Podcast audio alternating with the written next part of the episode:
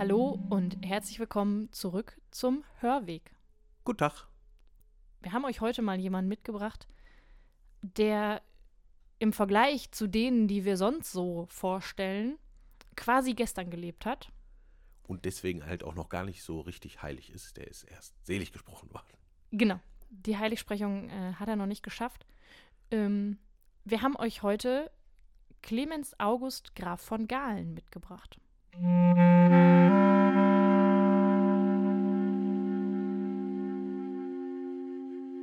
Viele, die Clemens August Graf von Galen kannten, waren ziemlich von der Nachricht überrascht, dass er im Jahre 1933 zum Bischof von Münster ernannt wurde. Nicht wenige stimmten der Aussage über ihn zu, da muss der Heilige Geist aber viel helfen. Außer durch seine adlige Herkunft und seine hünenhafte Gestalt von 1,99 Meter Größe war er als Priester bisher nicht besonders hervorgetreten. Von Galen galt als äußerst pflichtbewusst, beharrlich und sehr konservativ. Neuerungen in liturgischen Reformen und in der Jugendarbeit stand er skeptisch und ablehnend gegenüber. Das wird verständlich, wenn man sich seine Herkunft und Lebensgeschichte ansieht. Graf von Galen wurde 1878 am 16. März als elftes von 13 Kindern auf der Burg Dinklage im Landkreis Vechta geboren. Sein Vater war Ferdinand Heribert Graf von Galen und seine Mutter Elisabeth geborene Gräfin von Spee. Besonders ihre asketische Grundhaltung prägte die Erziehung ihrer Kinder mit Strenge, Ordnung, Pünktlichkeit, Fleiß und Ausrichtung auf den katholischen Glauben. Clemens August wurde nach seinem Studium der Theologie am 28. Mai 1904 in Münster zum Priester geweiht. Zwei Jahre später ging er in die Großstadt Seelsorge nach Berlin. Zunächst als Kaplan, dann als Pfarrer in Berlin-Schöneberg. 1929 kehrte er wieder nach Münster zurück und wurde Pfarrer in Lamberti.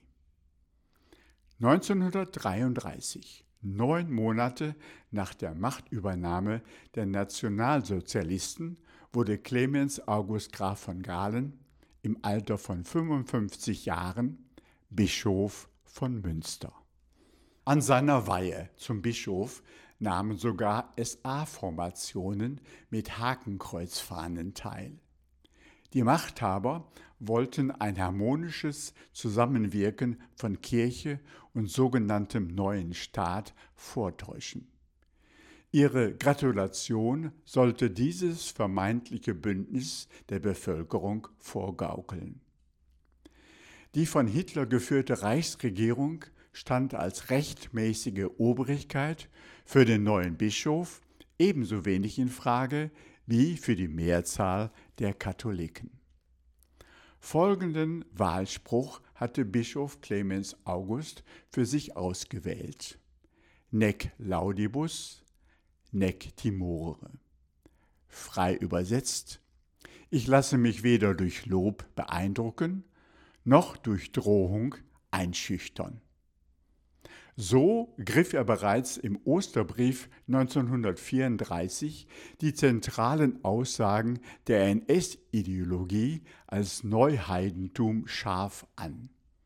Im Jahr darauf ließ er eine Prozession in Münster mit etwa 20.000 Gläubigen zu einer großen Protestkundgebung gegen die Rassenlehre werden. Im Jahre 1936 kritisierte er im Xantener Dom die völlige Rechtlosigkeit der Menschen durch die Nazi-Herrschaft, indem er feststellte, ohne Gerechtigkeit ist die menschliche Gesellschaft eine Räuberbande. Im September 1939 begann durch den Angriff Deutschlands gegen Polen der Zweite Weltkrieg mit all seinen Schrecken. Immer wieder äußerte sich der Bischof von Münster in seinen Predigten gegen die Nationalsozialisten. Seine drei Predigten aus dem Jahre 1941 sind die bekanntesten Beispiele dafür. Sie erzielten die größte Wirkung sowohl bei den Gläubigen als auch bei den NS-Machthabern. Nachdem schon Jahre vorher die Verfolgung und Vernichtung des jüdischen Volkes begonnen hatte, verurteilte der Bischof nun die neuen Maßnahmen des Staates mit aller Schärfe.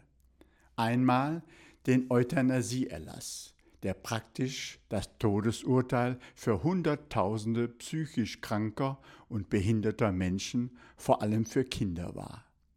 Und die Aktion T4, ein Deckname für den systematischen Massenmord von sogenannten lebensunwertem Leben.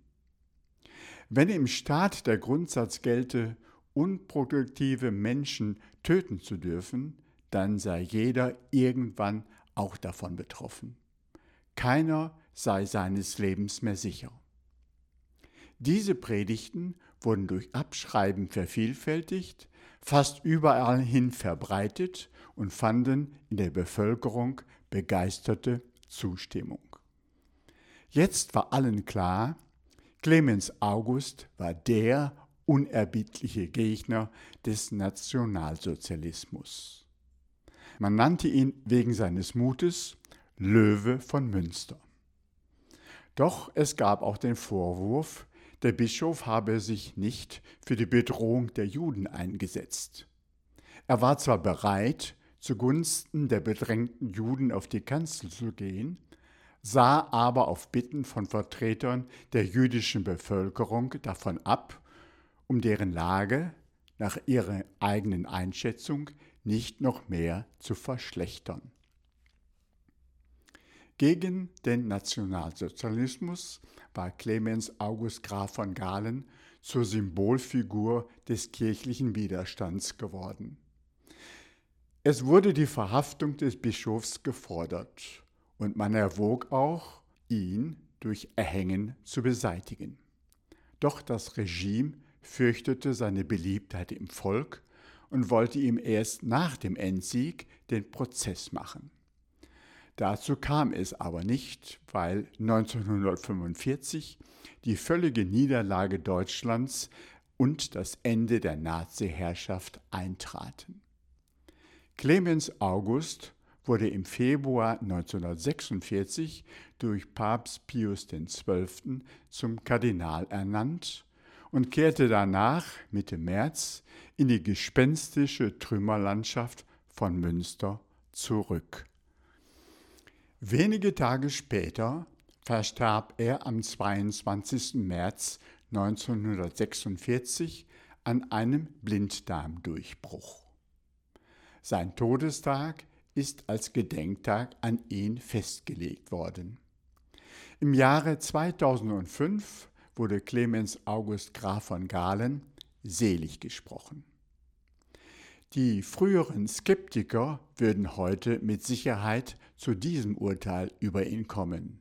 Ja, da hat der Heilige Geist ihm in der Tat wirklich viel geholfen.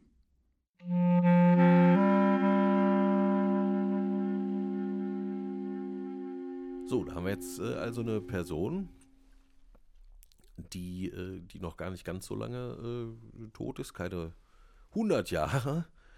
Ähm, und die einen ganz interessanten Werdegang äh, hatte. Ne? Also äh, der Typ war äh, aufgrund seiner Herkunft und äh, der war wirklich am Anfang alles andere als jetzt irgendwie progressiv oder aufrührerisch unterwegs, sondern der war im Gegenteil ähm, eigentlich ein ziemliche Schnarchnase und Langweiler, Na, könnte man und sagen. halt auf jeden Fall auch ein Ordnungsfanatiker, würde ich sagen. Also denn die, der, zum Beispiel auch, dass die, dass die Welt die Menschheit geteilt ist in, in verschiedene Stände, das hat er natürlich noch ganz selbstverständlich geglaubt. Das ist, was man halt im 18., 19., Jahrhundert, also davor und aber auch im 19. Jahrhundert noch geglaubt hat. Ne? Der, also gerade aus katholischer Sicht gibt es halt äh, das Volk und es, äh, es gibt den Adel und es gibt die Priesterschaft. Ne? Und der hat halt gewechselt vom äh, zweiten Stand, äh, dem Adel, in den ersten Stand, äh, die äh, Priesterschaft. Und für den war das total normal, dass die Welt so ist. Ähm, und er fand halt auch jede Art von, äh, von Herrschaft äh, erstmal so völlig okay und äh, mehr oder weniger Gott gegeben und ist halt quasi erst äh, kritisch geworden, ähm, als er halt gesehen hat, dass die, dass die Nazi-Herrschaft jetzt doch auch sehr unmenschlich äh, ist.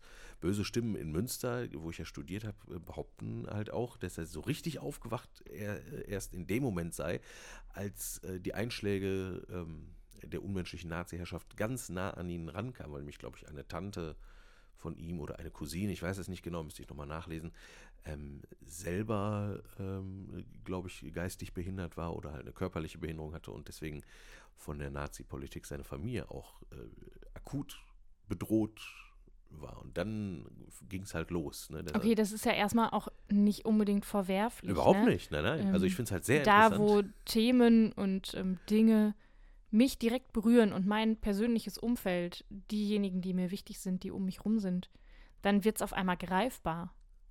Ja, und das ist halt auch äh, vielleicht äh, ein gutes grundsätzliches Modell. Das halt ist auch in Ordnung. Also man wird quasi nicht als Heiliger oder als Seliger geboren, sondern man ist halt ein Mensch wie jeder andere und jeder andere auch, aber irgendwann wird man halt äh, vielleicht so, oder wie der Galen jetzt auf jeden Fall, wurde er dermaßen berührt, ähm, dass er dann doch angefangen hat, die Zähne auseinanderzubringen und äh, auch ein großes persönliches Risiko äh, eingegangen ist und dann genau sich für eine Sache, an die er aber ganz fest glaubte, ähm, eingesetzt hat und ähm, in seiner Rolle als Priester hat er natürlich auch die Chance, vor vielen Menschen zu sprechen. In der Predigt hat er die Chance, ähm, zu sagen, was ihn bewegt, was er denkt und ähm, die Menschen hören ihm zu. Da war es natürlich vielleicht noch mal einfacher, verbal zumindest ähm, Widerstand zu leisten als jemand, der einen anderen Beruf hat, eine andere Aufgabe, der gar nicht so vor Menschen sprechen kann. Aber genau das hat natürlich auch Mut erfordert. Denn er hat öffentlich Widerstand geleistet, in seiner Person erkennbar nicht etwa als anonymer Autor von Schreiben, sondern mit seinem Gesicht, mit seiner Stimme. Und das ist vielleicht so ein Aspekt, äh, also den ich mir auf jeden Fall gerne nochmal mitnehme von heute. Ähm, wenn ich wirklich von was überzeugt bin, ähm, dann äh, meiner Überzeugung halt auch wirklich mein Gesicht und meine Stimme äh, zu geben, auch wenn das Gegenwind manchmal bedeutet und manchmal auch wirklich schwer ist. Also zum Beispiel jetzt mit dem ganzen Ukraine-Krieg bin ich zum Beispiel nach wie vor ähm, der Meinung, dass äh, Krieg und Gewalt äh, immer schlecht ist und nie eine Lösung ist. Und gleichzeitig habe ich mich auch selber schon dabei erwischt und mir vorgestellt, dass es doch am besten wäre, äh, Putin einfach äh, notfalls äh, gewalttätig zu beseitigen. Dann wäre doch alles irgendwie viel schneller vorbei. Und da muss ich dann innehalten und sagen, stopp, äh, da muss ich vor mir selber noch Gesicht und Stimme bewahren und feststellen, dass ich das eigentlich doch nicht äh, gut finde. So, ne? Ja, und ich finde, ich will mich da auch gar nicht ausschließen, aber man neigt dazu, und da ist es nämlich schon, ähm, man neigt dazu, ähm, in einer unbestimmten Mehrzahl zu sprechen. Also Die, genau, sagen, dieser Mann, von dem wir alle sprechen, wer ist das? Genau, überhaupt? dieser Mann, von dem nicht, alle ne? sprechen. Also wenn man sich ähm, angewöhnt, ich zu sagen ähm, und Mann nicht mehr zu sagen, äh, ist man schon mal einen, Schritt weiter. Äh, bin ich schon mal einen Schritt weiter. Genau. und das findet sich aber ja auch im Internet. Wie schnell gibt es anonyme Posts unter Zeitungsartikeln, unter Kommentaren, unter Videos? Ähm, Profile, die rein mit Pseudonymen arbeiten. Auf der einen Seite ist es natürlich leicht, auf solchen Profilen oder mit solchen Profilen Stimmung zu machen. Auf der anderen Seite haben sie für mich heute keinen Wert mehr, denn es steht für mich keine Person dahinter, sondern es ist ein Verstecken hinter einer Anonymität. Und ich denke, die bringt uns nicht weiter.